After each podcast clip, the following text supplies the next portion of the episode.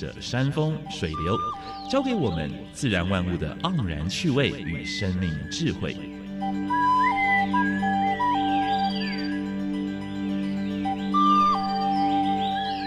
走过来，走过来，仔细听，仔细听，自然有意思。有意思。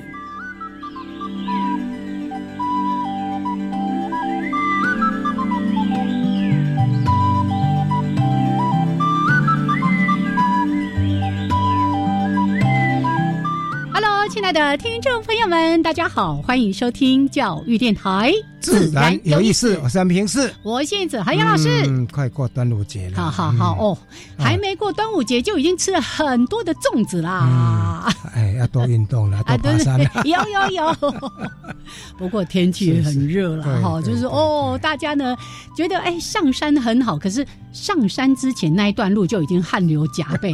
没有关系，这个流也是一种减肥。哎，真的 真的，还有排毒呢。排毒你身体很多的这些代谢的物质会透过汗水。些重金属也会趁这个时候会排出啊来。啊，重金属比较难呐，还是少吃啦哈。好，来，这个先祝福大家，这接下来从六月二十二号开始，明天后天嘛哈，连续四天的这个端午假期都平安快乐，而且呢有很丰富的这个假期的生活。对，听说嗯燕子要去划龙舟啊。如果有看到，给我加油一下。哎，我第一次要划龙舟，哎，哎，一个礼拜之后会很辛苦，我应该会全身酸痛吧？对对对，好，来这个嗯欢迎大家在每个礼拜二上午的十一点五分到十二点加入我们的自然有意思嗯节目呢。一开始有两个小单元，这个单元是自然大小事，跟大家分享过去个礼拜全世界还有全台湾发生过比较重要的农业、嗯，生态还有环保的事情。是。的，第二单元燕子还要跟尤崇伟来介绍一下哦台湾的哦爬行类动物。那除了这两个小单元之外呢，今天的主题时间嗯，邀请一个杨老师跟我都很熟的朋友来到节目当中。张家宏呢，他是就是海鱼基金会的生态讲师。是，重要是他非常有心、非常坚持的，帮着好多好多的公园做外来种移除的这个工作。对，今天嗯他的主题就来谈这个外来种为什么会这么泛滥，对啊，怎么来做移除？哦啊，狼翔台啦。但是又有人会说。鱼跟乌龟什么都活在水里面好好的，你干嘛把它捞起来呢？哎它对原生类的诶栖息地呢哎，你你你不要破题啊，你不要破梗啊，这待会儿要给来宾讲的啊。好，当然这个一定有一些很重要的考量，所以待会儿呢，在节目当中，我们请嘉宏跟大家好好的来做分享。嗯先加入第一个小单元，自然大小事。风声、雨声、鸟鸣声，声声入耳。大事、小事、自然是事事关心。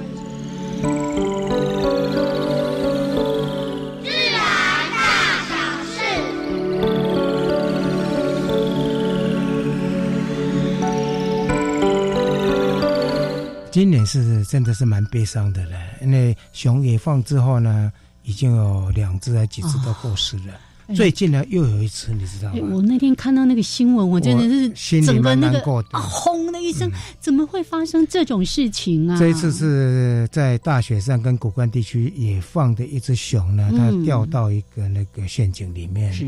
是缺水了，是不是有其他他杀的原因呢？现在，呃，警方已经介入在做调查。你想想看哦，他就手被那个套索套住了，所以没办法离开，然后就哦，想到他可能是活活的渴死、对饿死，哦，嗯真是很让人心疼啊！而且这只熊是刚刚从幼年变成就是是呃要要成成熊，对嗯，好，而且也放两个月，哦是是是是，百年一见的恐怖绿地毯，这是嗯。对彰化方言地区的鹅阿龙来讲哈，就是种科的哈，嗯。这是鹅龙来讲呢是蛮大的梦魇了哈，因为它整个就是覆盖在那个鹅啊管鹅啊架上面，嗯，结果呢鹅啊的那个死亡率就窒息死亡，哎，五成哎，是啊，啊不能呼吸了，对对对对，嗯。所以科农也要求说，是不是政府也能够伸伸援手啊？其实我在想，不光这样子了，为什么说这些呃绿藻呢会那么那么大量的滋生啊？原因在什么地方啊？是还有呢，要怎么去做清理工作啊？要先去探究出来是。是是是。新竹跟台南的海淡厂哈，呃，这两个地方都要先盖哈。那个海淡厂呢是简称叫做海水淡化，对对对。那这次淡化出来的水呢，要放到呃自来水供水系统。嗯哼。其实呢，全世界做最好的是哪一个国家？你知道吗？哦，以色列。对，其实如果以色列那套技术能够在台湾能够应用的话，嗯，台湾就不担心缺水问题。应该把它放在容容器，应该在什么地方呢？那个台湾四周都是海洋。是啊，是，对呀。其实我们机会是更大。是是。不过我们也预祝了哈，新竹跟台南的海淡厂的话呢，呃，能够顺顺利利啊。好。垦丁在两三年前到现在，经常发生所谓路冲、路冲啊，不是路啊冲啊，路啊冲，就是路突然。转出来，然后呢，造成一些车祸。嗯，在最近的这个案子是路路也死掉了，人也亡了。啊，哦，所以，呃，尤其邢总在南台湾从垦丁这一带一直到到到到落山峰这一段哈，呃，就是大家在晚上，尤其晚上开车的时候要特别注意。对，那如果说路出现冲出来，那真的都会造成一些。起码就是会吓一大跳了。其实看到这个新闻呢，我想能够改变的就是我们人类了。啊，我们自己开车的时候，真的是一方面在提高警觉，然后把车速放慢一点。因为对这些梅户阿路来说，他才不知道啊，这叫做马路，等一下会有车子过来 哦。所以我们真的是自己要提高警觉。暑假快到了哈，在设顶龙盘，还有在龙銮潭这一带哈，稍微注意一下，因为这附近的路口越来越多哈。今年的环境金害奖金害啊，金害金海，中有五年蝉轮蝉联榜首，五年吧。这个是那绿色公民行动联盟他每年所办的哈，是他会根据就是才每年受采访的次数金额哈来颁发这个奖。其实有蛮多公司都上榜哦。嗯哼，好，澳洲估算今年七十 percent 出现声音现象哈。声音现象的话，就是一个高温，然后呢缺水啊，所以小麦的产量应该会大减。加拿大啊，这个野火，野火真的减了很多年了。这几天一直看到朋友传来传去这方面的这个新闻，而且你电视上也有转播，电视看雾茫茫一片，你看胜利女神整个背景都是都是朦胧美的，对，朦胧胧的，朦胧胧的哈。其实你如果到那个野火现场，你不用说接近了。接近差不多几公里，你就闻到那个味道。哎，那雾霾其实很严重哎。好，日本非常重视氢能的发展，它不光是用在发电，还用到民蛮多的民生什么什么之类的。其实它你要加油，因为氢能的话呢，应该不会那么难做了哈，只是说应该储存的地方应该在什么地方，还有一些安全性的问题。嗯，好，最后一则跟大家分享的是。实在也蛮难过的。俄乌战争已经一年了，一年多了哈。呃，我们上次有报道过说，那个土壤里面的重金属含量很高，对不对？现在呢，它这十二个月碳的排放量竟然就是比利时一年的排放量。还有野生动物，还有包括海里面的海豚，你看都受到影响。嗯，不会有人从这里得利的。是了，除了少数是。好，这是今天跟大家分享的自然大小事。燕子，等一下要跟刘忠伟呢介绍一下台湾的爬行动物里面的嗯印度停蜥。哎，听了有没有觉得说，哦，哎是不是外来种？它虽然叫印度停蜥，台湾的原生种。哦，我们待会儿来介绍给大家。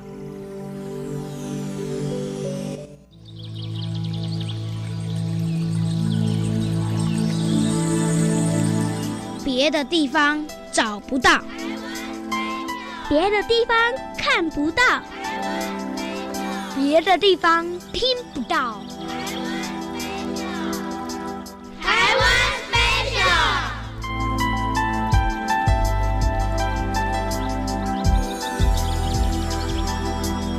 欢迎朋友们加入台湾 Special 这个小单元，我是燕子。好了，我们为大家介绍一系列关于台湾爬行类动物的这个主题。那邀请到的是台湾爬行类动物保育协会的理事长尤崇伟来跟崇伟打招呼。Hello，大家好，燕子姐好。是来今天介绍印度停息。一听到这个名字，我想啊，外来种是不是我们要去移除、要去防范的啊？听到印度停息就。误以为它是外来种，其实是一般人常见的一个切入，对啊，很常见呐。有一个观念哈，但是其实不是啊。那印度挺蜥，其实你看到这个物种前面冠的某些地名哈，其实并有时候并没有那么强烈的意思。印度挺蜥只是说它一开始被发表了之后是从印度采集到的标本，好，然后然后后来说它的那个分布非常的广泛哦，从整个印度次大陆嘛，然后到东亚，就是中国南方。然后整个还有包含这个中南半岛，然后还有台湾的低海拔地区哦，都有这个印度挺蜥的分布。尤其印度挺蜥还是台湾野外最常见的食虫子哦。你如果在比方以台北附近郊山来说的话，阳明山嘛哈，大家一定都去过阳明山。你在那个登山道上面走，尤其是春天以后，你会有时候听到嘶哦，你走过去，你根本没有看到什么，就在嘶啊，就从旁边窜走了哈。嗯，这个时候呢，有很大的机会是。印度挺蜥是啊，然后另外一个很大的机会呢是利文石龙子啊。除了这两种之外呢，你看到的其他东西都是比较幸运的啊。那大部分都是第一多印度挺蜥，第二多利文石龙子啊。对对，大概就是这样。那你如果有机会呢，哎，你发现有这个听到好几次哦，你就觉得很不甘心，怎么都没有看到他本人，你就开始哎想要小心一点啊，走慢一点，不要吓到他，然后眼睛看得远一点，看着地上在搜寻。哎，你就会找到一只哈，呃，整体偏深褐色、肥肥的哈，但是也没有很大只的哈。嗯。它大概稳钢长七公分左右哦，然后连尾巴的话应该也是十多公分啊，十多公分、二十公分这样子啊。然后，然后你就看到哎，肥肥的，然后身上泛着同色的光泽，古铜色的 皮肤。对对对，古铜色比较听起来比较性感。那那你就看到它哎，两侧还有一些。黑色的花纹哦，对对，杂斑这样，有好像有一条带状的黑色，然后会有一些白底的黑点，是不是？有一些杂斑，一点点杂斑这样。那腹侧是比较接近白色一点，黄白色的这样子哦。这个东西就叫印度停息的哈。那印度停息，我们春天我估计大概三到四月，你就可以开开始在在阳明山上看到。然后到了大概是五到六月的时候，你就会发现这个。印度型一种好像变肥了哦，它快生了。为什么讲到它快生呢？因为它蛮特别哦，它是胎生的物种哦。它一次生出来就会生个好多只的小宝宝，它不下蛋的。是，对。那所以这个胎生的蜥蜴在台湾也还是不多见的。嗯嗯嗯。哦，所以所以它数量这么多，也许跟胎生的策略有一点关系的哈，有一点关系。哎，那所以所以大家要观察到印度体是非常容易的事情，你只要。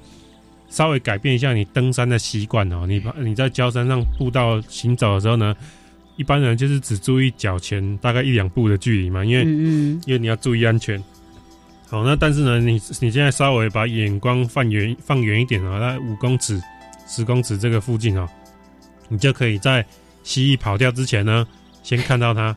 啊，看着路边哦，然后仔细看，哎，是不是有阳光照到的地方？它在那边晒太阳啊，等等的哦。对。所以你就可以看到它之后呢，你就可以蹲下，哦，然后慢慢慢慢的推进。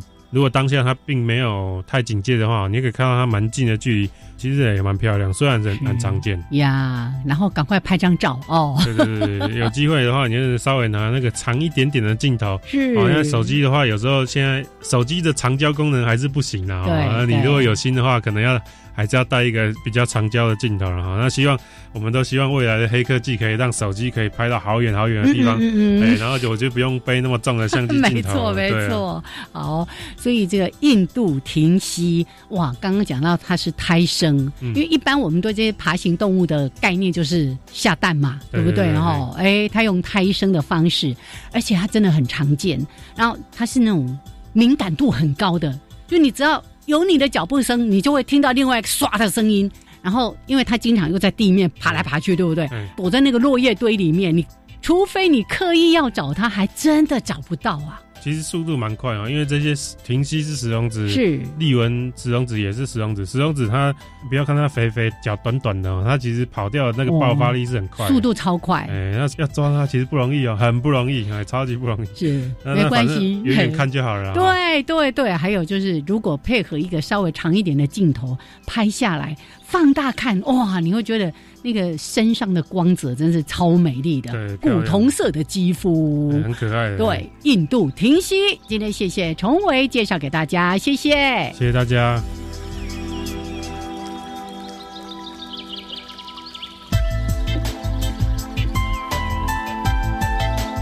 欢迎朋友们继续加入教育电台，自然有意思，有善平视。我燕子，现在跟我们对谈是海鱼基金会的生态讲师。张家宏，张先生是他一直说我是第一线的工作者。我们来欢迎家宏，Hello，Hello，Hello，各位听众，大家好。是来海鱼基金会，我们把它的全名跟大家说一下，叫做台湾海洋保育与渔业。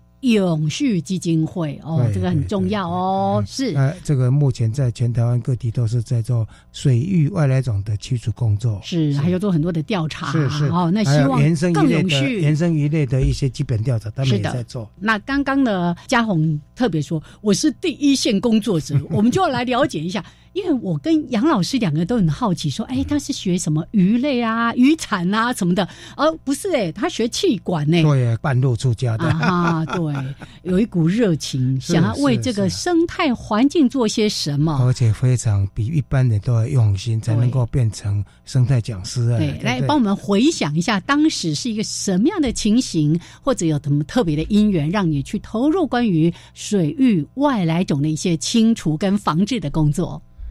好，那个我想先呃跟各位说明一下，我们在移除的哦，不是单单的外来种，我们是应该说我们移除的是外来入侵种。入侵，对对对，因为外来种跟外来入侵种定义上有一点点不太，没错没错，不太一样哦。所以说入侵种这已经造成生态的浩劫，一些危害了，是的，或者是已经有经济上面的损害了，是是，像像是福寿螺啊这一类的就已经。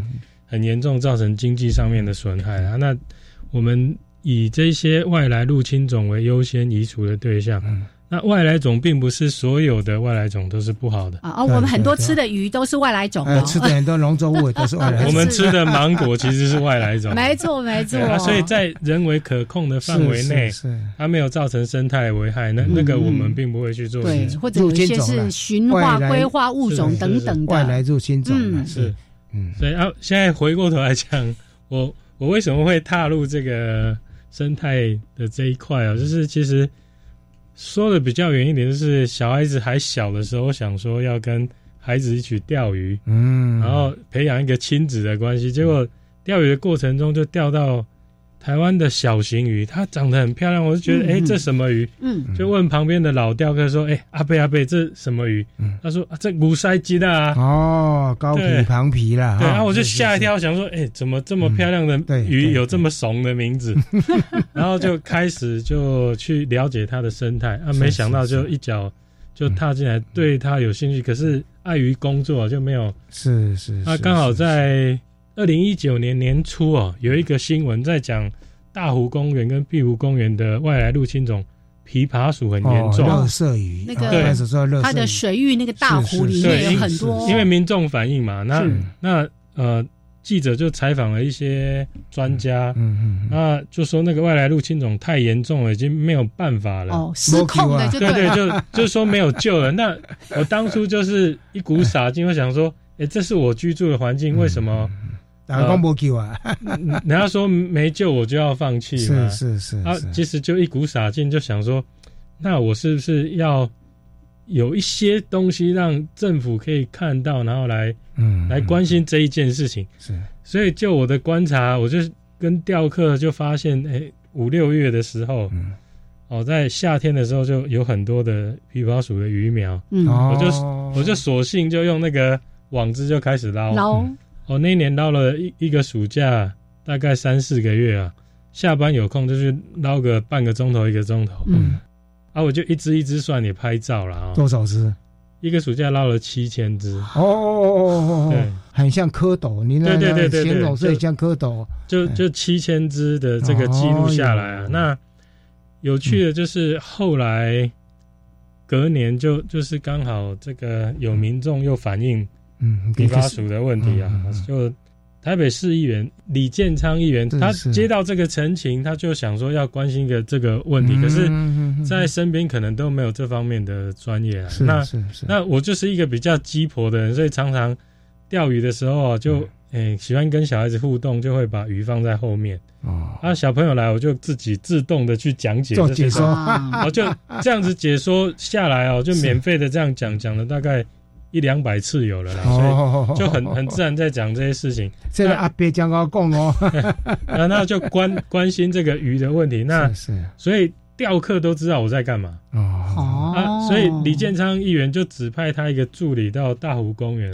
有是是有一天就去哦去明察暗访，对谁就就就去问 问嗯钓客说这个要找谁？有？什么感想？这样子。哦，然后钓客不太会讲说啊，拎得去嘴去张家 所以那个助理就从脸书找到对，所以是从这样开始的，然后就有记录嘛，所以是是是，市议员就拿着这个 这个影片、这个相片，就到市议会就咨询了。哦哦，是这样开始的。那嗯。公灯处就也、呃让这个议员来协调各局处哦，嗯因为这个鱼捞上来要要处理嘛。哦，是是啊就是是，就第一次在二零二零年的十二月二十六号，嗯嗯嗯，就在碧湖。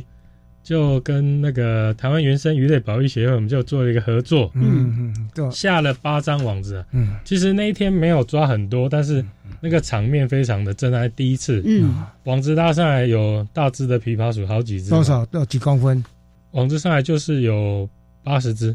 嗯，那因为是第一次，所以就引起很多的这个媒体的关注，效应了，嗯，对，就做了报道。是是是，那所以在这个发酵的这个状况下，就第二年台北市政府就呃也想说编的预算要来进行这个活动，是是是是，那就准备要开始的时候，刚好这个水生的外来入侵种动物哦，移除的作业的这个专责单位原来是林务局，嗯，它改成渔业署，哦是。是就水生的部分。分分开来，对对，那嗯。那这个部分是海鱼基金会这边就叫护护承接了。权者来就就就承接的这个计划跟这个案子。是是是，那因为海鱼基金会是管海的嘛，是是是淡水鱼比较没有经验，那跟碧湖公园做了合作之后，不晓得网子要怎么啊，下在哪里？对对对，因为因为不知道热点嘛，因为他常常在那边钓鱼，他是钓客，对，所以我我们在那边观察很有一段时间，是是是，然后第一次开会就嗯。就找了大家去开会，嗯。那海鱼基金会就一起来开，因为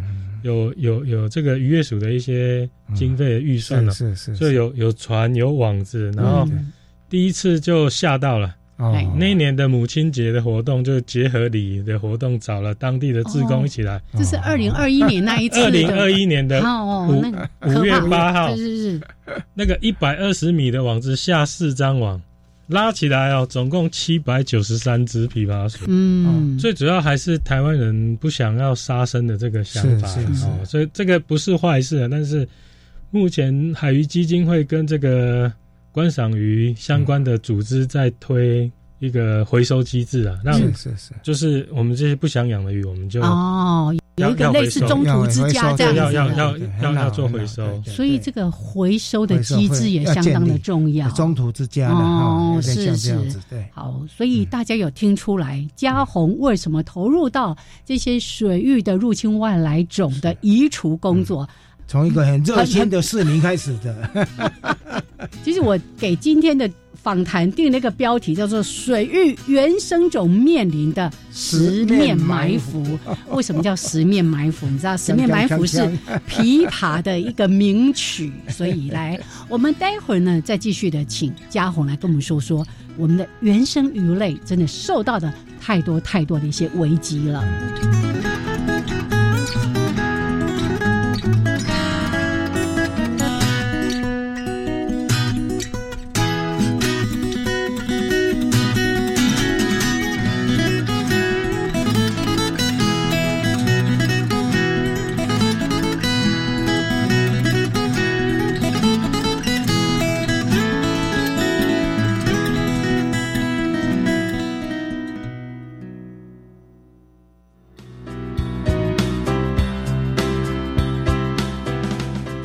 大家好，我是创新宅急便主持人刘真宏。创新宅急便节目展现青年创新与创业的无穷活力，分享各种产业新知，也带来创业者强而有力的心理素质。许许多多令人感动的心路历程，都在每周二傍晚五点二十分的创新宅急便节目。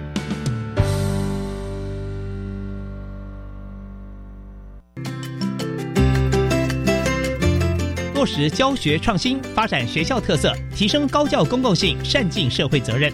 高教深耕计划成果展现，尽在高教跟我来。教育部与教育电台联合直播，李大华制作主持。高教跟我来，七月七号正式开播，每周五下午六点零五到七点，一定要听，很棒哦。我们来搜寻什么是海洋教育推手奖。这是为了表彰致力推动海洋教育的团体、个人、地方政府及课程教学团队，希望鼓励民间资源挹注，凝聚各界力量，深耕海洋教育。什么时候报名呢？即日起到七月十号。我们学校可以参加吗？当然，更多推手就可以促进海洋教育的传承与扩散。以上广告是由教育部提供。加外加外，阿玛波拉，加根格玛西卡斯达斯。第加古拉布古列列，大家好，我是来自台东的胡代明，这里是教育电台。那罗哇那咿呀那呀哦哎呀，那是你呀鲁玛的呀恩哦，朋友们就爱教育电台。好，欢迎朋友们继续加入教育电台，自然有意思。常平是，我是燕子。嗯，现在跟我们对谈是海基金会的生态讲师张家宏张先生。对，哎，从一个钓客变成在捞鱼，从一个热心的市民，然后变成一个专家啊。不过我觉得这个背后是因为有一股他对于这个环境的热爱，对，还有觉得我自己的家乡，我居住的环境，哎，我不来谁来？刚刚提到说失控了，没救了，还想。只要愿意做，一定有办法来改变的。对，好，那刚才先说了，投入到入侵外来种的一些移除或者是防治的工作契机，那为什么这件事情这么重要？它到底对于我们的水域，或者是我们什么原生鱼虾啦等等什么，会是不是造成了怎么样的一些影响？在台湾这个特殊的自然环境里面呢，其实它丰富的生物多样性是。一直存在的很高的对，那比较可惜的就是说，当这些外来入侵种进到环境的时候，它就会产生各方面的状况啊。嗯，哦，大概归纳起来有大概四到五五五个状况。第一个，它就是它跟这里原生种的，我们先讲鱼就好。那鱼鱼的部分，它可能就跟这里的栖地哦。跟原生鱼，它会有栖地跟食物上面的竞争。竞争对，那最明显就是我们看到那个琵琶鼠。我们如果在大安森林公园的大生态池，傍晚的时候，夏天。就看到整只大概五十公分长的琵琶鼠，很大，它就浮上那个石头去吃那个青苔。是，而事实上，在自然环境里面，青苔也是其他原生种鱼的食物啊。哦，是。啊，它的食量那么大，所以相对的原生种的食物就没了。哦，它一直吃，一直吃，一直吃。对，那那就就竞争掉。那再就是第二个是掠食的问题。嗯，它可能会吃原生种啊。哦，对，像比较小一点的，它会吞。对，在国外的这个呃论文里面有提到，它可能会吃鱼卵。啊，对，就是说。像台湾原生种的鱼啊，很多就是产在藻类上面。我开玩笑说，他他们是不负责任的父母，生了就走了。对对对，这琵琶鼠很有趣的，它生完之后，公的会顾着，嗯，顾自己的鱼。像吴锅鱼也是啊，对对对，它含在含在嘴巴，含在嘴巴里面啊。对对，所以这些鱼很很有趣，是它保护自己的小孩，是吃别人家小孩。嗯，对，就就就遇到这个状况。是是是。那如果说再讲进一步，就是可能会造成一些经济上面的损失。琵琶鼠如果在养殖渔业里面呢，特别是在桃园地区哦，有一些养无锅鱼的，那琵琶鼠一起上来的时候，那个吴郭鱼被琵琶鼠刮伤啊，那卖相就不好了。哦，它有长刺，对，全浑身都是我刺。不能说它的壳了，就是它外面它外表很硬啊。它它的鳞片哦，像盔甲一样，像盾，嗯所以上面还有逆逆逆刺，逆刺尖尖的，然后撞到的话就受对伤了。撞到就很容易被自动刮鱼鳞了。是是是，对对对，所以所以在桃园的那些养殖吴郭鱼的业者，他们卖相不好。对对，就而且也就会造成可可能因为受伤感染一些一些对。一些其他的就容易生病，对。对，容易生病。那还有一些呃，如果说讲到乌龟的话，就偶尔会听到有一些杂交龟的问题，嗯。那就就可能就是基因污染的问题。如果这个不是台湾原有的物种，是是是跟台湾原生种的乌龟产生杂交的现象，嗯嗯。那其实我们在呃大台北地区看到的这个状况最多的，其实因为鱼在水面下我们是看不到，嗯但是水质就很明显，嗯嗯哦，水质优氧化是经常会讲到的一个是是是议题。是是那为什么这个水质会优氧化呢？其实讲起来就是无锅鱼这种鱼，它很喜欢吃水草。对对。那水草一般在在水里面，它就可以分解这些动物的这些排泄物。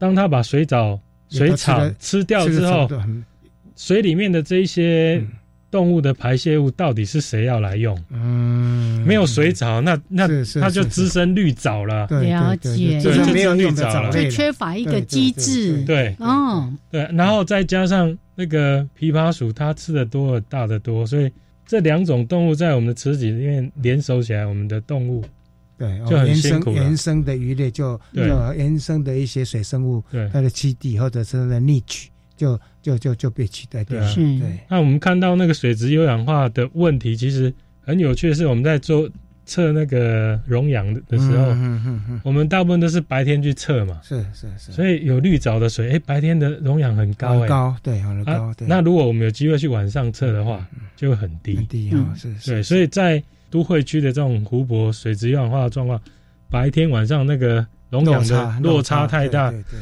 很多鱼就没有办法生存了，是是是，就影响到这个生态多样性。是那根据我们去年一整年在大湖公园跟碧湖公园的调查，碧湖公园的那个外来鱼种啊，嗯，占百分之九十三。啊，这么高啊？对，然后 大湖是大湖呢？大湖是八十八，八十八哦，稍都很都很高，稍微还就是九成上下对，就就是在大湖可以看到比较多的原生种。嗯，对。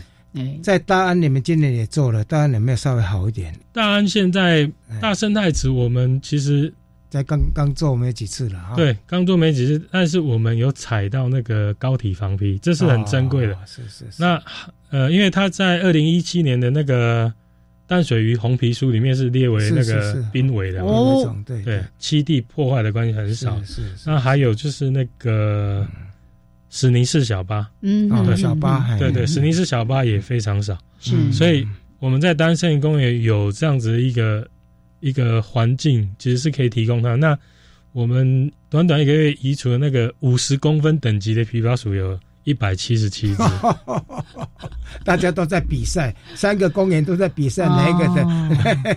比较大只？我我记得有一次就听一个哎。呃自然保育协会的一位老师就在谈，他说，就你刚刚提到的大湖公园、碧湖公园，那通常呢我们在说啊我们要保育这个嗯环境的一些栖地的时候，都会说啊水域很重要，他就说啊里面都是外来的入侵种，为什么要把它列为这个核心的什么呃保护区域？应该要先做清楚之后，清楚之后哦，它就慢慢恢复。啊。是。是是是，其实如果我们有机会到大湖、碧湖，可以今年就会很明显的感觉到，嗯，大湖公园的水是绿色的，耶，碧湖公园的水是褐色的。哎哎，哎。为什么有这样的差别？当这个枇杷鼠大量一万多只，在我们前一年海鱼基金会把它移除掉之后，是有成果，因为是。排泄物减少了，减少对，那绿藻滋生就降下来，降降低那降下来，其实很多市民朋友都说那个味道不一样，嗯嗯，就就没有味道了嘛。它藻类会有腥臭味，腥臭味还有一点脱皮。对，很很很多人没有感觉，那问了之后才哎，真的就就就没有没有味道。是是。那所以为什么要做这些动作？所以这个清楚应该要持续在做了。对，就就是希望可以有相关的预算就可以持续做。啊不不过我们站在一个生态的角度哦，也会稍微紧张一下，因为是。因为如果没有一些科学的依据哦，就光一直移除也也不对。对，因为有时候对环境也会扰动什么的。移除完之后呢，顺便的调调查原生的这些种类或者数量有没有上来啊？呃，我也知道说公灯处有意识到这个问题，所以就发了一个调查案，嗯，哦，来才会有我刚刚讲那个百分之多少的数据出来。是是。那其实我们也在观察说，这个一万多只的枇杷鼠移除后。它的这个空间现在到底是谁在用？嗯，对，哦，对，要持续去去去做调查了。对，移除之后，这个空间谁来用？我们当然希望有更多台湾原生的这些物种，对不对？哦，好，待会儿再来谈。我刚才呢，嘉宏刚好帮大家解答了一个问题，因为很多人对于。枇杷属的印象就是啊，它不是就是在刮除藻类、帮我们清鱼缸的吗？那水域里面有琵琶鼠，不是很好，会帮助这个诶这些水域更干净吗？No，刚好相反。因为它排出的粪便也是 诶量很多，吃的多，排的多，而且刚才在提到呃，跟一些原生鱼类的食物的竞争，甚至掠食的问题，还有。受伤、受伤、经济的损失，对，还有水域的污染等等的问题，这个还只是在讲枇杷树，还有其他很多的，像之前我们在谈关于大安森林公园的那个，诶，大理石纹鳌虾，哦，真的。好，我们当然来说说，那根据呃嘉宏还有我们相关的这个团队的了解，到底为什么会这样？这些鱼我们看到有很多都是。从水族缸里面来的啊，不是像吴国语，我们知道一开始啊，为了经济对引进来的。哎哎，好，待会儿再请焦红跟大家就这个部分好好的来说一说。们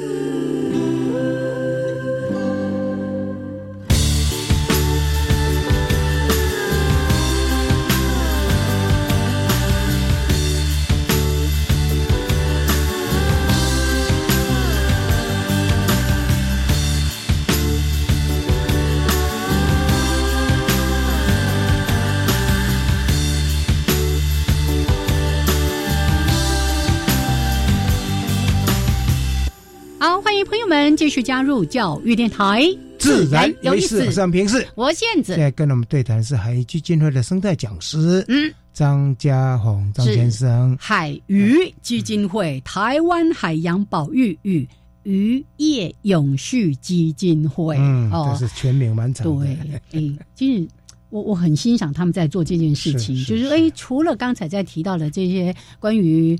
入侵外来的这些物种的移除防治之外，怎么样让我们的渔业永续？哦，最近不是一直又在谈那个过渔的一些问题吗？好，请大家持续的关注。好，那我们继续的请嘉宏，我们缩小范围，不要谈那么大的海洋永续，我们来看看我们的小鱼池有没有办法永续比较重要了。那刚才说的，为什么这么多？还有哪一些鱼种是我们刚刚没被点到的啊？其实物种好多好多，来跟我们稍微的说。说明一下，呃，目前我们在主要移除的外来入侵种的鱼类里面有小盾鲤，就是小盾鲤，就是日月潭的鱼虎啦。啊，所以在日月潭移除鱼虎的作业我也有去了。嗯嗯，对，然后还有在大湖也有的一种叫做线鲤的。哦，线鲤，线鲤，一般一般有人叫它泰国鲤鱼。泰国鲤，对，那。线鲤跟那个小盾鲤啊，这两种鲤科的鱼，它主要就是会造成台湾原生种的，它会直接捕食，对不对？它因为它是肉食性的，对，会直接捕食。哦，那它的台湾的台湾有鲤科的鱼，只是说，只是说体型没那么大，而且需要比较干净的水域。嗯，那有趣的是进来的这个泰国鲤鱼啊。在轻度污染的水域里面，它可以生存。是，那理科的鱼，它们都有保护小孩的习惯。嗯，在公鱼母鱼配配对之后，产出来的鱼苗啊，会集结成球。嗯，哦，那因为它小时候颜色很漂亮，嗯，所以当初小盾鲤是以那个观赏鱼的名义进来的，结果没想到可以养养养养成那么大一只。对，在日月潭今年。呃，不是都比一个人高。今年呃，曾有的记录是全长一百五十公分，有二十八台斤。对，对，这两天也有这个新闻啊，哈。这这两天的新闻是说到三十五了，很大一只。是，那那个是钓客钓上来，对对。那最主要它也是钓起来很刺激哦，有一些呃，其实也不喜欢这样去说他们啊，就是有一些无良的钓客。我今天在日月潭钓一钓，我觉得嗯，我好想在我家乡钓到，我就不用跑日月潭，就到会放，就就到别的区域去放。哎，那不过目前我们观察到，就是大概苗栗以南，嗯，有有发现，那它比较需要大的水域跟干净的水域，那稍微稍微没有那么干净的水域反而是少见。嗯，那泰国里就。全台湾都有了，都有。对，那泰国鲤它虽然体型小一点，但是它跟台湾斑鲤的那个体型差不多。嗯嗯它因为它耐耐一点污，所以它的状况就更严重。所以会跟台湾原生种会产生竞竞争。对对，然后又会吃掉。嗯，它又喜欢吃那些呃甲壳类的，嗯啊，或者是节肢动物。是是是，对，所以是是，所以有西虾啊什么，可能就被它咔咔咔咔。对，所以像那个线鲤呀。多的地方蜻蜓就少哦哦，水菜也会被它吃了，节肢动物嘛。哦，那当我们移除它的时候，这个地区蜻蜓会增加出来。对，那我我们每年夏天呢，有时候就是一大早就带着大网子站在大湖公园旁边，嗯嗯，因为他一大早会带着小孩出来吃东西。嗯哼，你们用爬网啊的方式？不是，那个县里是这样，因为他。带着小孩会沿着岸边觅食。啊，他整球呢，每隔一段时间要上来换气。啊。它跟盖斑都一样，它是靠迷鳃在换气的，不是一般的鳃。是是，所以每隔一段时间就要上来。上来。啊，所以我们就会看到一群红红的球就上来哦，然后再下去，然后就是有时候钓鱼钓到它靠过来，它也不知道你谁，然后就捞起来，网子就捞起来，嗯，那很吓人啊，捞起来可能就一两千只。哦。对，一个球大概是有一两千只，不止不止啊！对，就被我捞到，被捞到捞到一网就一两千。曾经在去年在大湖公园发现，就是刚好两队啊，嗯，他他们在互鱼，嗯嗯，啊，那一球非常的大，那一球被我捞中四次，啊，他靠过来我就捞一次，然后回家算的要使用汤匙，因为要算数量嘛。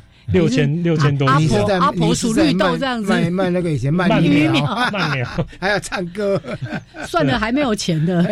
然后那个被我捞中四次，是是，还有在水里面它还有，可是那四次算起来就六千多，哦，吓死人了，真的真的。哦，所以还是要清楚。我是觉得像这种已经都是到达入侵等级的，还是要清楚。所以它它大的我们移除，小的要移除。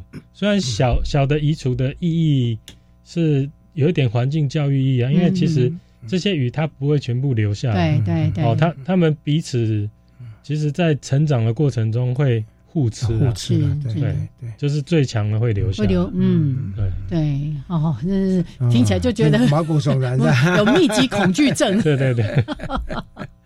所以这几种都是一般在呃唐招里面比较容易看得到的，对对对对，入侵的鱼种啊。其实像泰国里好像有一些溪流也常看到啊。对不对？都是唐招比较多了，唐招类比较多。就就是那种静态水域会稍微多一点，就是不是很急的那种。对。因为有一次回彰化的时候，我朋友说：“哎，我们去爬山，然后爬山经过那个溪流，哇，每一条鱼都这么大，至少都五六十公分。”在乡下地方很多，它已经入侵到那个水圳，田田里面都都可以看到，都可以看到。哦，对，它它已经有民间也有在吃这个鱼吧？对不对？呃。在网络上说它不好吃啊，不好吃。对，但是就我的经验呢，我处理起来我自己觉得还蛮好吃，还蛮好吃的。嗯，对，是是。好好，那我们也不是要鼓励大家去吃这些，对对因为在野外的它不是养殖的，有时候那个环境，例如刚才在谈那个污染重金属啊，或者是一些寄生虫啦，或者各种的这种病菌等等的，大概都要煮熟了。是是是。好，我们不是鼓励，但是一定要做好防治的工作。所以，我们再回来就这样的了解，就到底是什么样的原因导致？就大来放生的吗？还是就是弃养等等的问题造成的？这些鱼其实进来台湾的时间都蛮早的，至少都有三十年了。嗯嗯嗯。那进来之后，他们一旦被放到这个台湾的环境里面，刚好他们很适合，是是，他们就活活下来，然后就开始繁衍下一代。问题就是他们在台湾没有天敌。繁殖力也相当强啊，没有天敌。那他们在台湾没有天敌的情况下，那就就造成这个生态的危害了。是，对。那它在原产地，他们都会有天敌。嗯哼。那其实，在台湾人就是台湾人的个性上是比较友善，所以很多就会觉得说，哎，这个就不要杀生。嗯。哦，那其实我觉得这些鱼都需要处理，但是大部分的民众的知的那个能力要提升。嗯。是。到现在还是很多人认为吴郭鱼是台湾原生种。对，哎，对，听说目前水域里面有一种像吴郭鱼的变种，那个听说目前变成蛮蛮严重的，是哪一种？活口，嗯活口鱼还是什么什么鱼？应该说它不不是所谓的变种，就是在国外它本来就一个种，就就是一个种，也是跟吴郭鱼同一科的。都是雕刻，雕刻。的在在台湾的瓷雕刻的，哎，在台湾的水域里面呢，就有刚刚讲的那个活口，然后吴锅鱼，吴锅鱼其实进来台湾六次，有六六个不同的种进来。那水事所经过杂交之后，后来现在有所谓的。所谓的台湾雕，嗯，那还有蓝宝石，还有红宝石，红宝石，对。对，然后现在还有皇冠九尖，哎呦呦呦呦呦，非洲，哦哦哦，对，就这这个是蛮那个的，而而且有一些外销的那个呃经济语种，是。是，那所以造成这个环境里面，他们会占领这个现在所有的栖地，是是，只要淡水的水域几乎都是。这些无锅鱼、雕刻的鱼的天下，对。对对。因为如果像刚才这样说，就是呃，像养殖的一些鱼池什么的，哎，它毕竟有人在管理，对，然后它也定时会去收成、捕捞了等等的。可是这些野外的溪流，还有刚才说的这些呃大型的这种水域公园啊等等的，哎，里面的一些原生物种，因为平常大家看就是哦，鱼儿鱼儿水中游，好像觉得非常的悠游自在，甚至有人还去喂，对不对？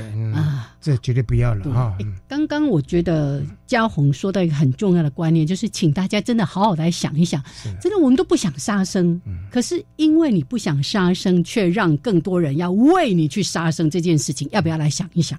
是啊，是啊，对，所以我们常常开玩笑说，这个你的功德，我的业障。是啊，你 不想杀生呢，你就好好的把它养到颐养天年，然后跟他拜拜，这样。就是有个负负责任的不杀生的态度吧。对对对，嗯，那其实我我并不反对放生哦，嗯。就是说我们对这个环境有认知之后，我我也知道渔业署它有相关的规定了。嗯。那呃，海鱼基金会也都有做放流的这个动对作。你说的这种放生，它是有计划性的，对对对对而且知道这个环境的一些评估，它可以适合什么样的鱼种，而不是我们这种随便的。它有考虑到生态条件或者是经济条件，对对对对，嗯对，所以所以这个部分我我们就比较鼓励，如果你有这个想法，但是没有这方面的知识，那很简单，就支持海鱼基金会的放流计划就好，对，就就一样是放生啊，或者上网到海鱼基金会的对网站去看，也会吸收一些比较正确的知识。是是。真的，所以之前有哦环境保护团体也都这样子在说，就是以护生代替放生。哎对，你想要做好事，嗯。你你舍不得这些生物怎么样怎么样，那你就把你想要买来放生的钱还是什么的力气。拿去投注在这些非盈利的生态保育团体，对 NGO，让他们帮你做正确的事情。对对对对，因因为在不知情的情况下，我们的爱心如果做错了，就反而造成原生鱼种的变成业障。对，你刚才讲的业障，对，就就造造成原生鱼种的伤害了，是是他嗯嗯他们的死亡，他们的这个流离失所啊。是是那因为现在台湾很多鱼啊，就是因为栖地的变化越来越少，那嗯我们要把栖地恢复回来，移除外不容易了。外来入侵种变成是一个不得不的手段。了。是是，所以未来你们会持续在蛮多的地方做这些移除工作嘛，是对不对？啊？啊，也感谢了，在大安森林公园的大生态池，诶，经过他们诶这几次的移除啊，确实有让一些像琵琶鼠啦，还有一些外来种数量真的是有减少。嗯嗯嗯，好，所以不能够放弃，对不对？对，不能放弃，不可以说失控了对，然后就没救了。那每一个人还是可以尽一份心力的，嗯，好，所以最后一点点时间，还是请嘉宏，那不要都你一个人嘛，或者我们团队在做嘛，就请大家一起有什么样好的观念，让这些水域的外来入侵种可以有效的得到控制，大家一起来努力，给大家一点提醒。是，呃，目前在内湖社区大学哦，每年都会办这样子的一些环境教育的活动，也让民众有机会来体验呢、是，那我们也鼓励有意参与志工的都可以到到内湖来。那丹森林公园现在在移除大理石纹鳌虾这个部分，也可以大家可以来一起来做，一一起来来关注来做。对对对，很多地方都有在做这些入外来入侵种的移除是啊，是是。所以大家如果有兴趣的，可以就近参加当地的 NGO，嗯，或者就干脆就去当志工了啦，是是，当志工就是最好的行动力了 哎。哈。用护生来代替放生，因为有时候我们真的不是很清楚。刚才说的很多的事情需要更多的科学的研究跟数据的了解啊，你只是因为你不想养啊，你就把它放到某个地方说，哎，我不杀生。No，刚才嘉宏怎么说的？你的功德，我的业障，不要这样哈。好，来，我们后续有机会再请嘉宏跟大家来分享他在第一线上真的有好多好多的经验。我们有机会再请嘉宏跟大家分享。那今天谢谢嘉宏，好谢谢谢哦谢谢谢谢好我们下礼拜见喽。OK，拜拜，拜拜。